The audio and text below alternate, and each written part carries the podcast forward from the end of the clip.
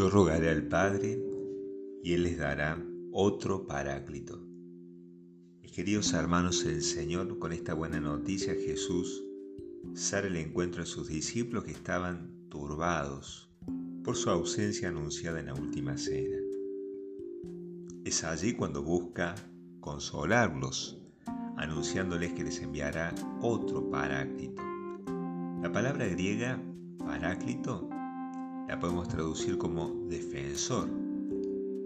Y según los entendidos en la materia, este paráclito sería uno llamado al lado de otro.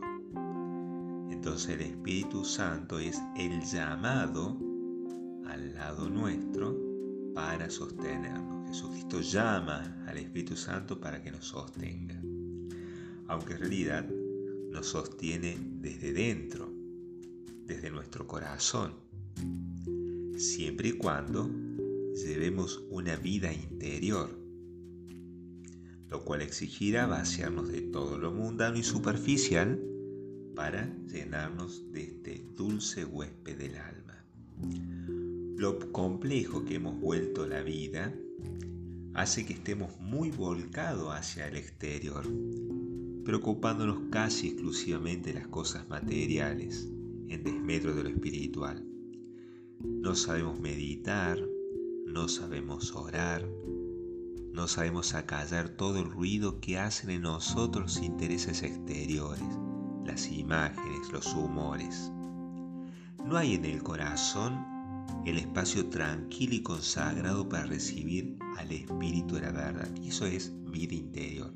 La vida interior es tener el corazón tranquilo y consagrado a recibir al Espíritu de la verdad. La conclusión es clara. Hay que darle a la vida interior un, sitio en el, en el programa de nuestra ajetreada vida, un sitio privilegiado, silencioso y puro.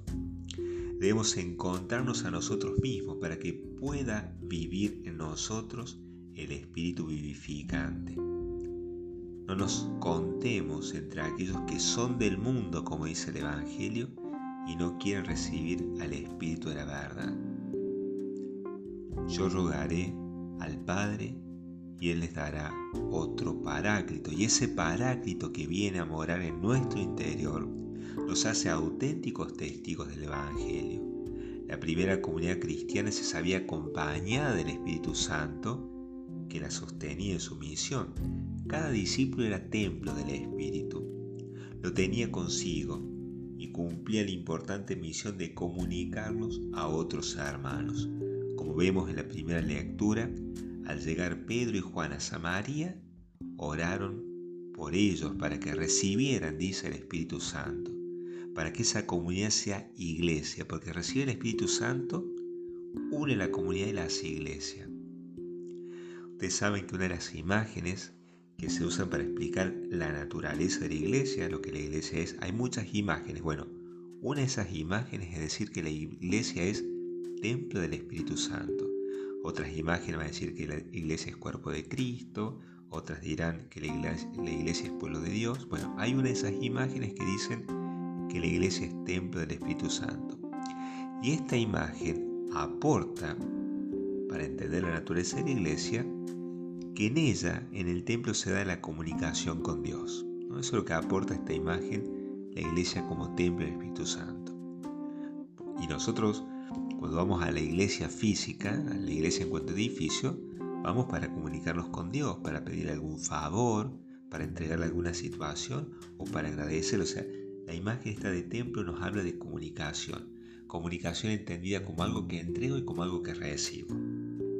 Ahora bien, en un sentido más profundo, cuando nos reunimos a celebrar la Eucaristía somos iglesia. Es el lugar privilegiado para comunicarse con Dios en la Eucaristía, recibiendo de Él los bienes que nos quiere dar y entregándole nuestros dones. En la iglesia, en la Eucaristía, la iglesia en cuanto a Eucaristía, que se junta para celebrar, en la iglesia se da este magnífico comercio y es el Espíritu Santo quien nos permite comunicarnos con Dios. Como dice San Pablo, ustedes no saben cómo pedir lo que conviene, más el Espíritu que habita en ustedes intercede ante Dios con gemidos inefables. Los auténticos testigos del Evangelio, al recibir el Espíritu Santo, van extendiendo la iglesia con su predicación, siguiendo las recomendaciones que nos hiciera San Pedro en la segunda lectura, dar razón de nuestra esperanza. ¿no? Den razón de la esperanza en la que creen. Es como si nos dijera, expliquen la fe, esa fe que recibimos en el bautismo. Para dar razón de la esperanza, es importante formarnos en la fe con el estudio, pero sobre todo con oración. El domingo pasado decíamos que el cristiano busca la verdad para vivir en ella y viviendo en ella predicarla. Esto es dar razón de la esperanza. Y esta razón de la esperanza, esta explicación de la fe, tenemos que hacerla a cualquiera que nos interpele. Haciéndolo, dice el texto, con suavidad y respeto y con tranquilidad de conciencia. Y aquí cabría algunas preguntas. En medio de esta cultura tan secularizada, es decir, tan alejada de Dios, ¿las preguntas sobre cuestiones de la fe son preguntas habituales? ¿Al mundo le interesa saber de Dios?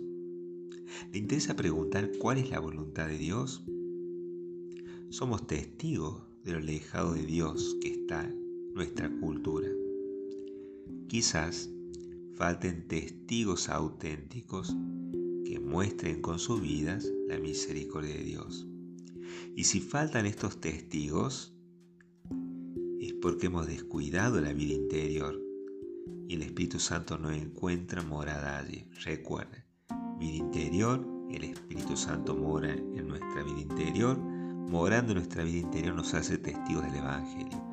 Si no vemos muchos testigos del Evangelio, es porque quizás no haya mucha vida interior en cada uno de nosotros.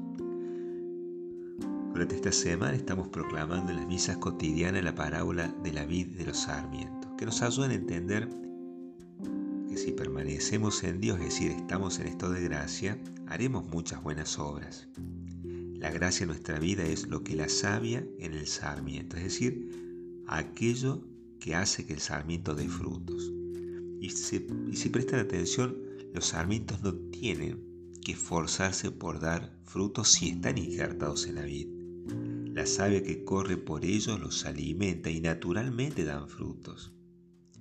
Nos pasa lo mismo, si estamos injertados en Cristo, la gracia que naturalmente corre por nosotros hace que naturalmente podamos dar frutos.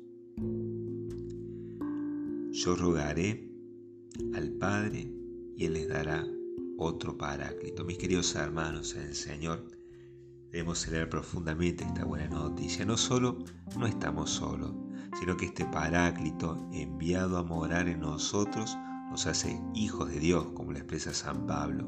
Ustedes han recibido el espíritu de adopción que los hace clamar a Dios Abba, es decir, Padre. Solo necesitamos crecer en nuestra vida interior.